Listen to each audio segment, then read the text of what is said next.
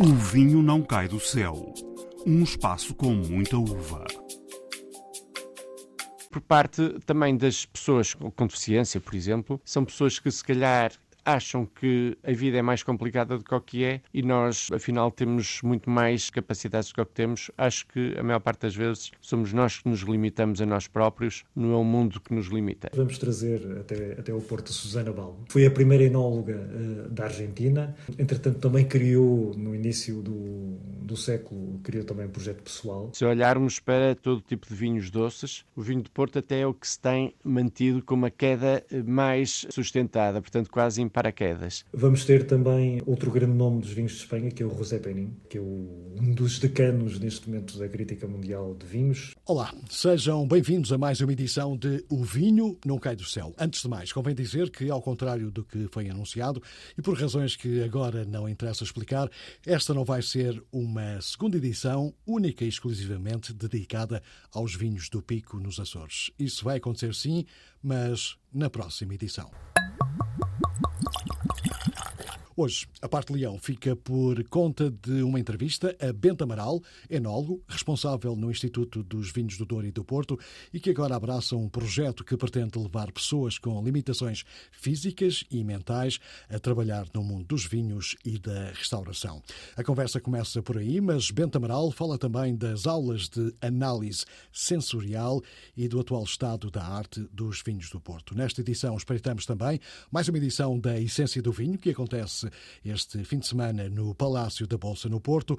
Para já, Bento Amaral explica como pretende levar a Bom Porto um projeto de inclusão que tem como nome genérico Human Winery. A Human Winery é uma empresa social que pretende incluir pessoas eh, de grupos minoritários no mundo do vinho e da hotelaria. Eh, o que é que são estes grupos minoritários? Podem ser pessoas com deficiência, podem ser pessoas eh, porque por dificuldades sociais eh, e financeiras não tiveram as mesmas possibilidades a maior parte das outras pessoas, podem ser pessoas migrantes e por aqui fora. E, portanto, como é que vamos fazer esta uh, capacitação? É através da formação em duas fases. Uma primeira fase será feita uh, online, em princípio. Pretendemos é que seja feita online porque pretendemos espalhar, também disseminar todo este nosso conceito este nosso projeto numa fase, numa segunda fase inicial eh, por toda a Europa eh, mediterrânica e depois, numa, depois de darmos esta formação online, mesmo nesta formação online vamos ter eh, dois, vamos dizer, dois módulos diferentes, um que é de conhecimento técnico, e os primeiros cursos que estamos a preparar é de enoturismo e de sommelier, e depois também online vamos estar a dar um, formação sobre soft skills que é que seja, eh, gestão de emoções de uma maneira geral, seja para atendimento ao cliente, seja para, eh, para a própria pessoa. Isto porquê? Porque são pessoas que provavelmente passaram muitas dificuldades e que não tiveram também a capacidade ou a possibilidade de desenvolver estas capacidades. Ah, portanto, eh, na gênese tudo isto, e basicamente quer dar a outras pessoas as oportunidades que teve, Exatamente. já que se considera um privilegiado, apesar das suas limitações, é isso? É isso tudo. Portanto, portanto também sou um tetraplégico, estou numa cadeira de rodas e sinto-me, é verdade, sinto-me eh, totalmente um privilegiado porque tive acesso à formação, tive acesso, a, tive a possibilidade também de conseguir realizar-me profissionalmente devido a uma data de circunstâncias que a maior parte de pessoas que sejam de grupos minoritários não têm tido. E sente que há muita gente com esse tipo de limitações que gostariam de trabalhar no mundo dos vinhos e ainda não tiveram essa oportunidade, ou, ou isso é complicado de, de aferir?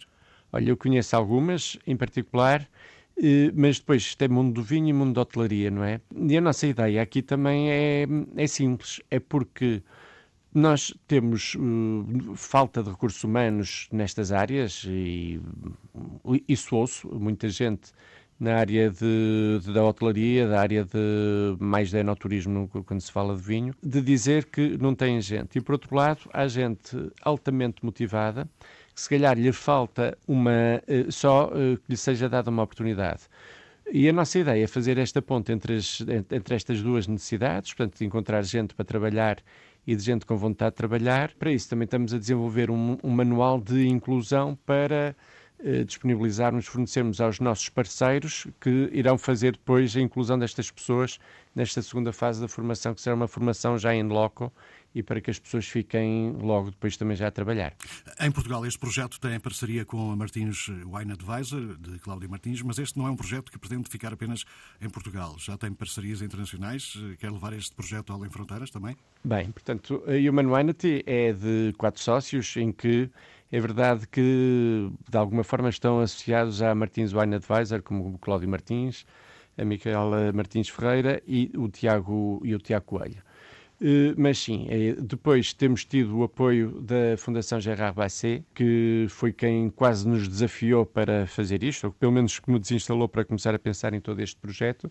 Mas a ideia é fazer isto a nível internacional, pelo menos na bacia mediterrânica, uma vez que é um local onde há muita falta também eh, desta mão de obra. Pronto, mas também porque mas já começamos a fazer contactos, como por exemplo com a Adegas Torres e também em Itália para, para, para, para algum desafio e foi de alguma forma bastante bem aceito, mas por uh, vários motivos, mas o mais prático é uma questão de, de, ser perto, vamos começar por Portugal. Nesta altura já tem alguma coisa para mostrar ou ainda está tudo no papel? Ou seja, já há alguma coisa concretizada deste projeto? Tudo isto, e se calhar ainda bem, porque se calhar se tivéssemos pensado logo em todas as dificuldades que tínhamos de início, eh, não tínhamos arrancado com isto.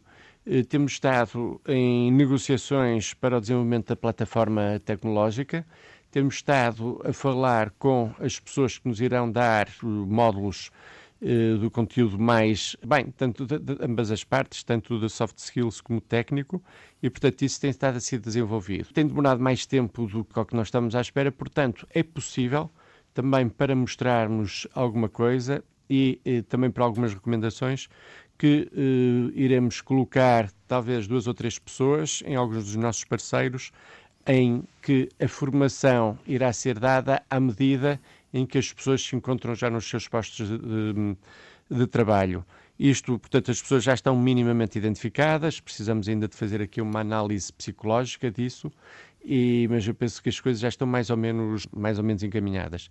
Para além disso, iremos fazer no próximo dia 9 de março um leilão que a Human Wine vai eh, doar grande parte do seu dinheiro, do que ganharmos com o dinheiro, para, para a Caritas, para um, poder... Um leilão de vinhos, certo? Um leilão de vinhos, exatamente, e isso graças também à generosa oferta de empresas como a Valado, Barbeito, por aí fora, em que depois esse, esse dinheiro irá para a Caritas, para poder intervir em áreas como a Ucrânia ou a Turquia, e depois também para a nossa gestão uh, do dia a dia. Portanto, estes são os passos mais próximos. Esperemos que ainda durante a primavera, uh, tenha, bem, durante a primavera tenho quase a certeza que de alguma forma haverá, uh, haverá novidades sobre tudo isto, mas é mais lento do que o que estávamos à espera, sim é. Eh, temos de aprender a descomplicar a vida. Insistimos constantemente em limitar-nos. A frase é sua. Sim. Uh, este novo projeto vai, vai, vai um bocado nesse, nesse sentido, nesse caminho? Claro, exatamente, sim. Vai. Vai, uh, vai exatamente nesse, nesse caminho de nós é que complicamos, ou por outra, nós complicamos, nós achamos que talvez seja mais difícil, penso da parte de que, de que seja uma empresa de que possa ser difícil ter uma pessoa com deficiência, não. Terá de ter algumas atenções, como tem qualquer uh, outro tipo de colaborador, mas vai enriquecer a empresa por a sensibilidade que há. Se em alguns tipos de deficiência, até estou a pensar mais na área mental, podem ser pessoas que provavelmente vão criar menos conflitos do que, outras, por exemplo, e por parte também das pessoas com, com deficiência, por exemplo, são pessoas que se calhar acham que a vida é mais complicada do que o que é e nós, uh, afinal, temos muito mais uh, capacidades do que o que temos. Acho que a maior parte das vezes somos nós que nos limitamos a nós próprios, não é o mundo que nos limita. Apesar de, claro, que o mundo deve ser, na minha opinião, e por isso é que sim, é que estamos a lutar para isso, seja um lugar melhor para onde todas as pessoas tenham o seu lugar. Mas esses travões uh, vêm da sociedade propriamente dita ou, ou das pessoas com, com limitações? Ou dos dois lados? As coisas cruzam-se? dos dois lados. Uh, na minha opinião, dos dois lados. Claro, o que eu diria era do mundo de uma maneira geral, porque senão as outras as pessoas que têm limitações não teriam, não sentiriam essas dificuldades, não é? E portanto, mas apesar dessas dificuldades, eu acho que as pessoas com limitações podem dar também um passo em frente, lutando pelos seus direitos também e acreditando que são capazes. Mas, obviamente, eu estou numa cadeira de rodas desde 94, tenho visto grandes evoluções na sociedade. não só na sociedade, portanto, estou a dizer, nas limitações por parte da forma como é vista uma pessoa com deficiência física, mas também eh, em termos de acessibilidade, eh, sejam rampas, sejam elevadores, sejam tudo, que ainda é preciso fazer muito. Nós também estamos preparados, estaremos preparados, também com um protocolo que iremos assinar com a Ordem dos Arquitetos, para ajudar a adaptar os espaços que, que não se encontrem em condições. Isto depois também há, há financiamentos do IFP para, para adaptar esses espaços para as pessoas com deficiência. Para além deste projeto, o Bento Amaral tem uma grande história de vida, até chegar aqui, claro, enólogo, professor, leciona a disciplina de análise sensorial, eh, pós-graduação em enologia, foi campeão mundial de vela, participou nos Jogos Paralímpicos, trabalhou no Instituto do Vinho do Douro e do Porto, penso que eh, na Câmara dos Provadores e agora também na certificação. Há aqui muita matéria para podermos conversar, não sei bem por onde começar, talvez pelo princípio como convém. Como é que chega ao mundo do vinho? Porquê querer ser enólogo? Tinha tradição familiar? Não, não tinha tradição familiar. Eh, eu tirei Engenharia Alimentar. A partir, portanto, os cursos na altura eram de 5 anos. No terceiro ano comecei a sentir alguma curiosidade pelo mundo do vinho. No quinto ano nós tínhamos um estágio obrigatório fora de Portugal. O meu foi em Bordeaux eh, durante meio ano e vim de lá totalmente apaixonado. Uh, tive o um acidente depois, passado três ou quatro meses de chegar, e aí mudou totalmente a minha vida e achei que seria difícil trabalhar no mundo do vinho. Foi, foi assim que nasceu a minha paixão, uh, comecei a estudar e a ler. Uh, portanto, acaba por ser também aqui bastante autodidata, mas também a contactar com muita gente do mundo do vinho, a ir a concursos, primeiro em Londres, estou a pensar no International Light Challenge, foi talvez o primeiro concurso que comecei a ir, porque me candidatei a ir estamos em 96, e a ir a todas as feiras de vinhos, começar a fazer um network portanto, e portanto, aprender. As dificuldades que tinha antecipado foram ultrapassadas com, com muita dedicação, muito trabalho, muitos estudos. Sim, exatamente. Portanto, sim, quer dizer, mais uma vez, privilegiado, eh, graças também à disponibilidade dos meus irmãos que tiravam férias para irem comigo para onde fosse, um grupo de amigos que também me levava para onde fosse, e estou a pensar em Quintas no Douro, ou a congressos, eh, seja onde for, e, portanto, tudo isto, claro, mais uma vez, não posso esquecer que fui um privilegiado e gostaria que houvessem pessoas e que tivessem essa possibilidade também. Saltamos agora para, para as suas aulas de análise sensorial uhum. na pós-graduação em Enologia. Olfato e paladar, duas partes essenciais na análise uh, dos vinhos, claro. Isso ensina-se com muita prática ou há pessoas que já nasceram com essas partes mais desenvolvidas e conseguem fazer melhores descritivos dos vinhos do que outras? Olha, um, eu diria quase, primeiro, há gente com, mais, com maior sensibilidade olfativa e gustativa. Há uma tese que diz que as mulheres têm mais sensibilidade. Isso tem algum, algum dado científico ou é apenas algo que se ouve?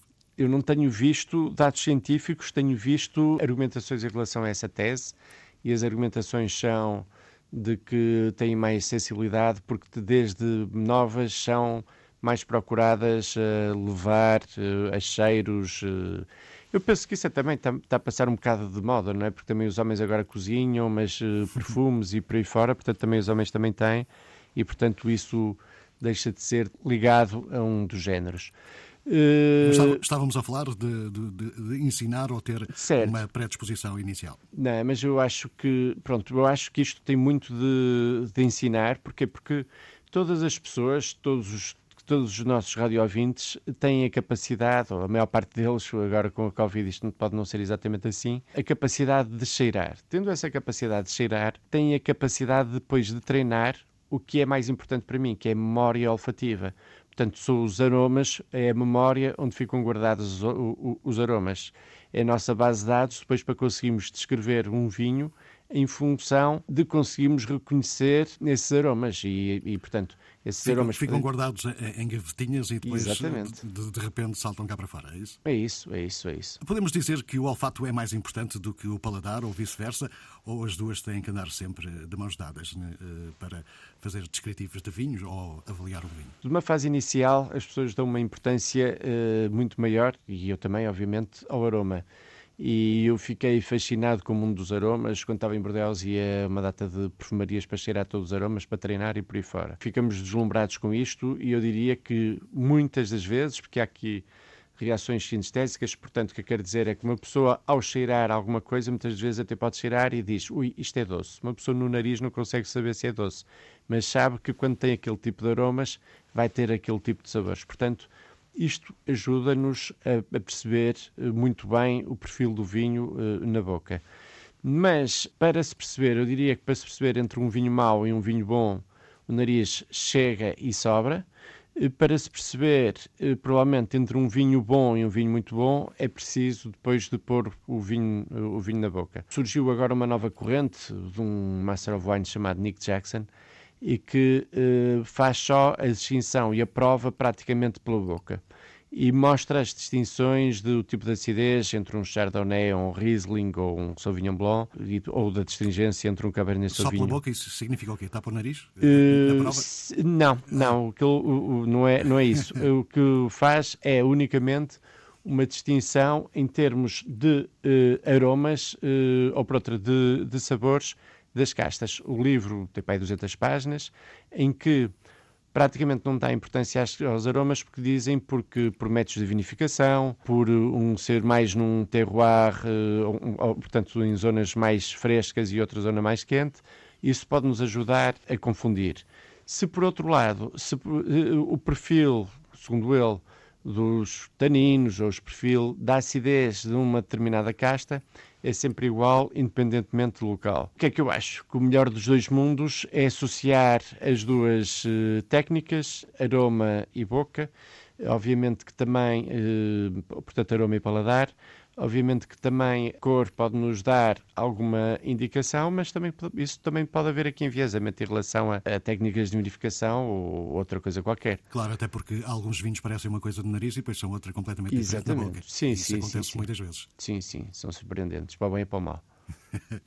Uh, penso que suspendeu agora o seu trabalho no, no Instituto de Vinhos do, do, Douro e do Porto. Pensa, pensa retomar. Eu acho que está em boa posição para falarmos agora um pouco sobre o vinho do Porto. As, venda, as vendas estão em queda já há alguns anos. Uh, tem alguma explicação para isto? Em queda nos vinhos chamados correntes, acho eu. Uh, não Sim. tanto nas chamadas categorias especiais. Certo. O que mudou então no, no, nos últimos anos? Primeiro, eu pedi uma licença de vencimento durante dois anos. Fico grato, obviamente. Tenho estado a colaborar em formação avançada, portanto, para Certified Party Educator e para Master of Port. Mas respondendo, isto só para fazer um enquadramento, qual uhum. é o uhum. meu, a minha relação atual no, com o Instituto de Vinhos do Douro e de Porto.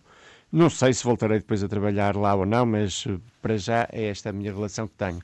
Em relação às quedas dos vinhos, hum, se olharmos para todo o tipo de vinho, portanto, fortificado com adição de aguardente ou de álcool, se olharmos para todo o tipo de vinhos doces, o vinho de Porto até é o que se tem mantido com uma queda eh, mais uh, sustentada, portanto quase em paraquedas.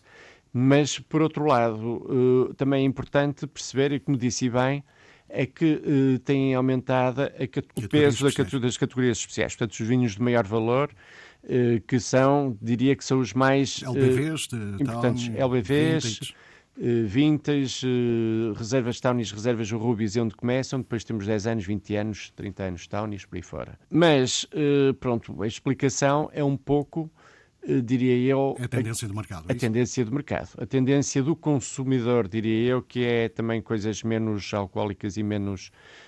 Menos doces, apesar de depois, se calhar, podermos pensar o porquê que o gin teve e conseguiu, em contraciclo, ter a força que teve, não é? Portanto, aqui é uma questão também de comunicação e por aí fora. Portanto, eu penso que, apesar de tudo, tem sido feito um, um bom caminho para se conseguir que tenha sido sustentado. Depois poderia dizer até eh, que pode haver aqui algum equilíbrio entre as vendas dos vinhos do Douro Portanto, a região mantém-se sustentada. Mas, obviamente, que eu gostaria era de ver a subida das vendas de vinho de Porto. Eh, tanto quanto percebi, o Instituto está a fazer eh, uma campanha já há algum tempo para mudar a forma como olhamos ou bebemos, mais concretamente, o vinho do Porto. A ideia principal, eh, se eu percebi bem, é o Porto não deve ser bebido apenas antes ou depois das refeições, nem deve ser visto como algo especial, só para o Natal ou para a Páscoa, mas pode até acompanhar uma refeição inteira e ser bebido todos os dias. Na sua uhum. opinião, este é o caminho certo para chamar, por exemplo, novas gerações a beber vinho do Porto? Olha, há várias, há várias coisas em relação às novas gerações, eh,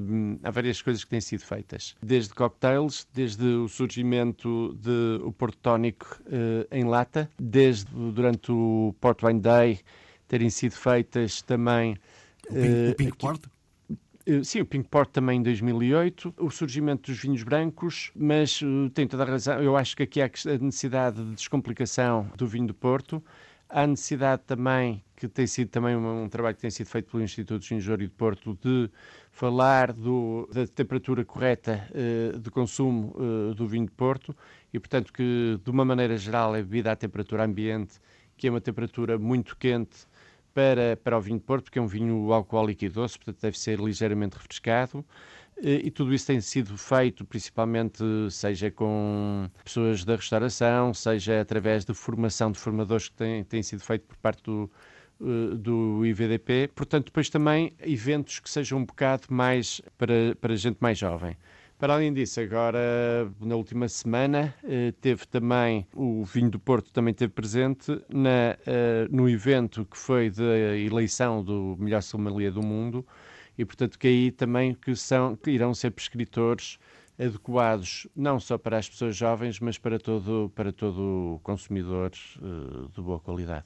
Mas sendo que as gerações mais novas estão mais viradas para, para aquilo que referiu, a, a lata de, de tónico e também uh, o porto tónico, do que propriamente os portos clássicos? Eu diria que sim, quer dizer que poderá ser mais fácil para descomplicar, mas eu diria que isto é uma via de acesso, não passa, não passa disso, e que depois, mais tarde, pode abrir a curiosidade para consumirem os outros tipos de, de produtos. Tem, tem a sua piada porque tive a fazer a avaliação, ou pediram para ajudar, e foi, foi, foi com gratidão que fiz a avaliação de alguns trabalhos uh, de alunos de design da Faculdade de Belas Artes do Porto, em que era efetivamente isto, como é que se poderia comunicar o vinho de Porto para jovens e, portanto, apareceram ideias que eu diria que andavam um bocado para isto, desde, desde os cocktails, simplificação da comunicação, portanto, estamos a falar da parte da comunicação, não é? Mas também eu acho que isto vem com a idade. É verdade que, se calhar, os maiores consumidores de vinho de Porto já começam a ter uma, uma idade muito avançada, mas também tenho alguma esperança e acho que isto também acaba por haver alguma substituição e a partir dos 30, 40 anos talvez as pessoas também comecem a ter um interesse e uma curiosidade por vinho de Porto maior do que o que têm aos 18 ou, ou 25. Eh, não sei se a sua especialidade lhe permite responder a esta pergunta, mas já agora arrisco. Eh, recentemente entrevistei um enólogo de vinhos do Porto que se queixava do facto de os produtores de vinho do Porto pagarem o dobro pelo quilo da uva do que os produtores de vinhos tranquilos. Isto acontece porquê? A minha especialidade não lhe sabe dizer, quer dizer, eu sei, eu sei o que é que eu sei o que é que está por trás disso tudo, não é? É, hum, é o conceito é do benefício do vinho de Porto, não é? Portanto, dá mais lucros, tem que ser mais caro no, na origem, é isso? Há, um, há, uma quantidade de vinho do Porto que é possível, ou só é possível permitir, uh, produzir uma quantidade de vinho do Porto por ano, globalmente. Enquanto de vinho do Douro, isso não acontece. Não existe uma limitação à quantidade de vinho do, do Douro para, ser produzida, a não ser as limitações em relação ao rendimento da vinha. Por exemplo, para lhe dar um exemplo, numa uh, um vinho, uma, uma, vinha normalmente no Douro produz e que está bastante longe uh, do rendimento máximo permitido, mas uma vinha, vamos dizer que produz a 35 hectolitros por hectare, uh, eventualmente só pode ter autorização para produzir, para um, comercializar dessa vinha 10 hectolitros para vinho do Porto e depois fica ainda com 20 hectolitros que pode produzir para vinho do Douro. Não é?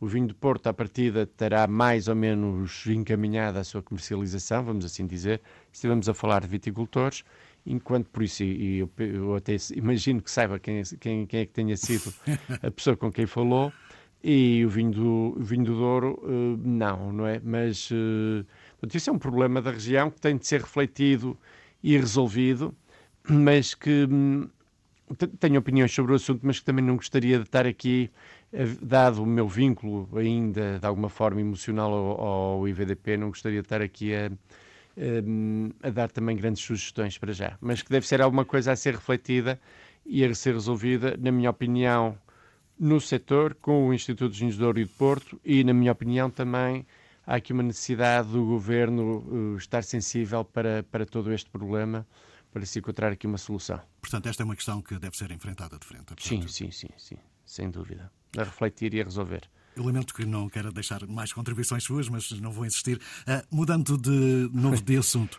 uh, no processo de produção de, de vinho, um, como enólogo, claro, qual é, qual é a, a, que lhe dá mais prazer realizar? A vindima, a poda, a prova?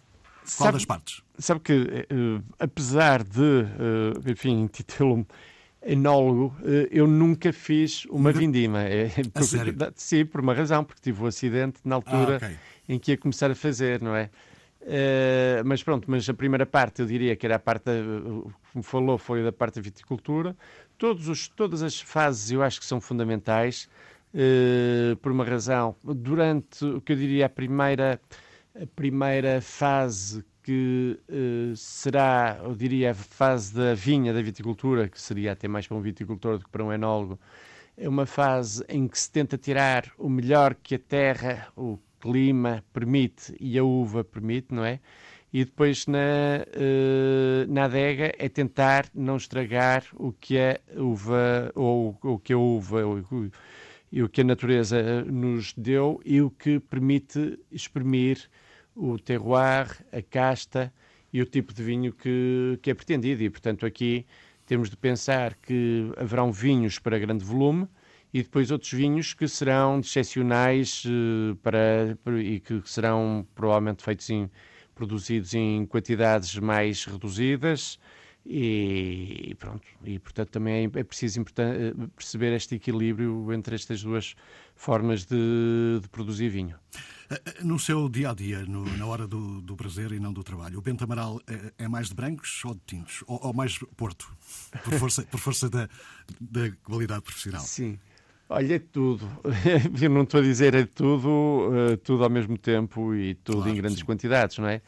Mas, uh, acima de tudo, prefiro um bom vinho, prefiro gastar dinheiro num bom vinho e se calhar beber um terço das vezes e gastar três vezes mais numa garrafa.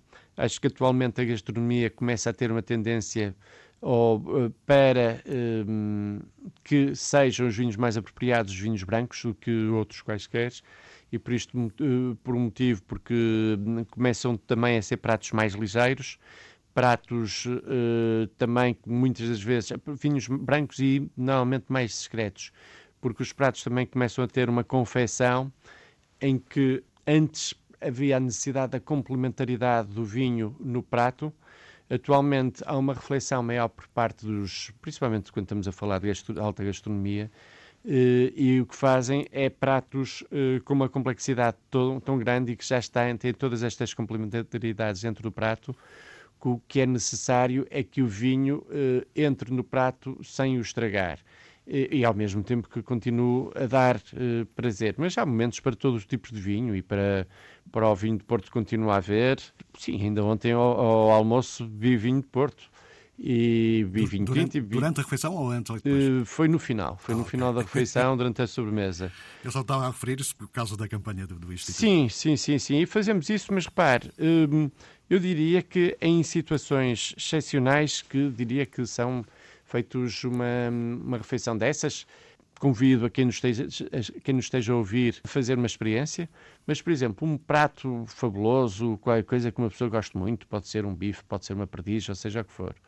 E com, eu estou a pensar agora numa perdiz eh, bastante confeccionada, portanto não estou a falar eh, perdiz eh, com vinagre, como, como por vezes é feita também, mas sim estufada e com vintage evoluído.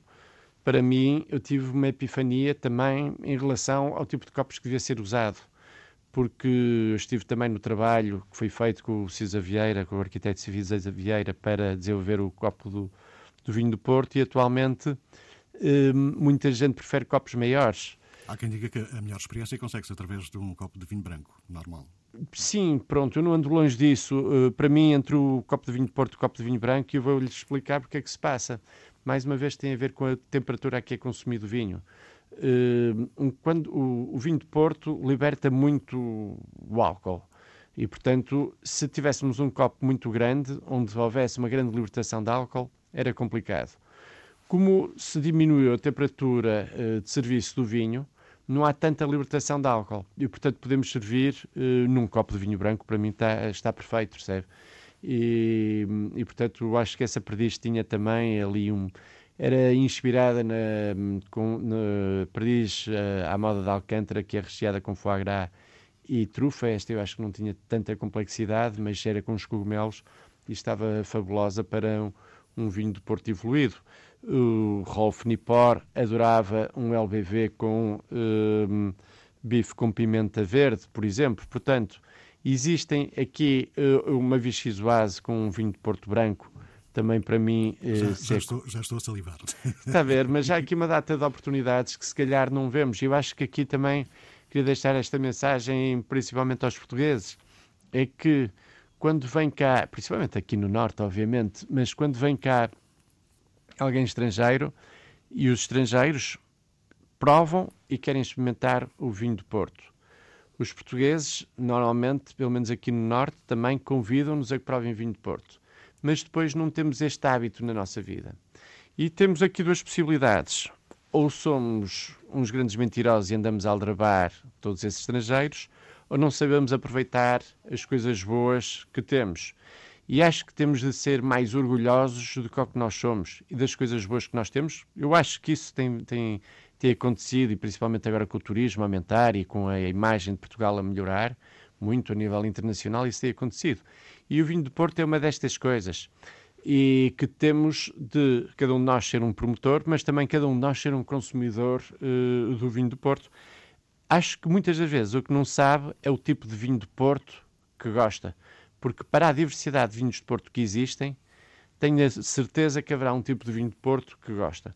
Portanto, aqui é a única questão é se conseguir encontrá-lo. E isso tem de experimentar, é verdade. Bem, não tem nada a ver com vinho, mas uh, temos que falar sobre isso. A vela sempre teve um papel muito importante na sua vida. De, de, onde vem esta paixão? É o mar, a liberdade, o desafio, a superação?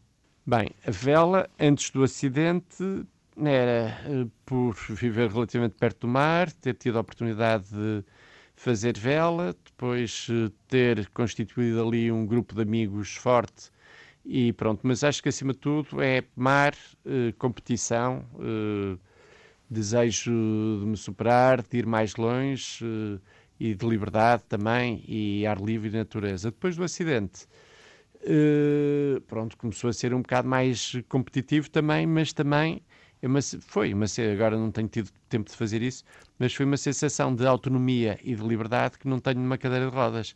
Não é? No mar consigo ir para qualquer lado, em terra eh, tenho maior dificuldade que a maior parte das outras pessoas. Mas pronto, foi uma sensação espetacular. As novas formas de olhar o vinho do Porto, segundo Bento Amaral.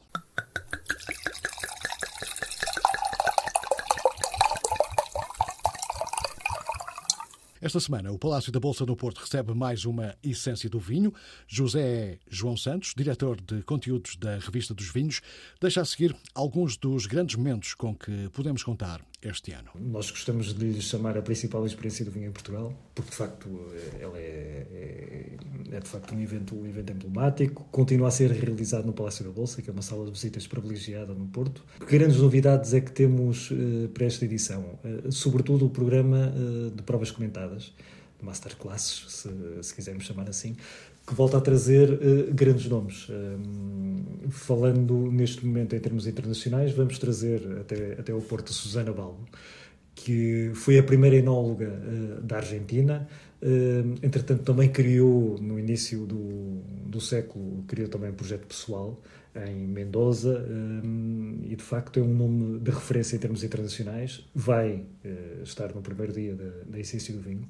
Vamos ter também um, outro grande nome dos vinhos de Espanha, que é o José Penin, uh, que é o, um dos decanos neste momento da crítica mundial de vinhos, uh, produz, uh, ajuda a produzir, porque entretanto já está criado um grupo de comunicação em torno dele, que é o Grupo Penin, produz um dos grandes guias mundiais de vinho, que é o Guia Penin, um, é uma bússola de, de vinhos de Espanha uh, pelo mundo, está traduzido em diversos idiomas. Ele também vai estar na Essência do Vinho a fazer, a fazer uma prova.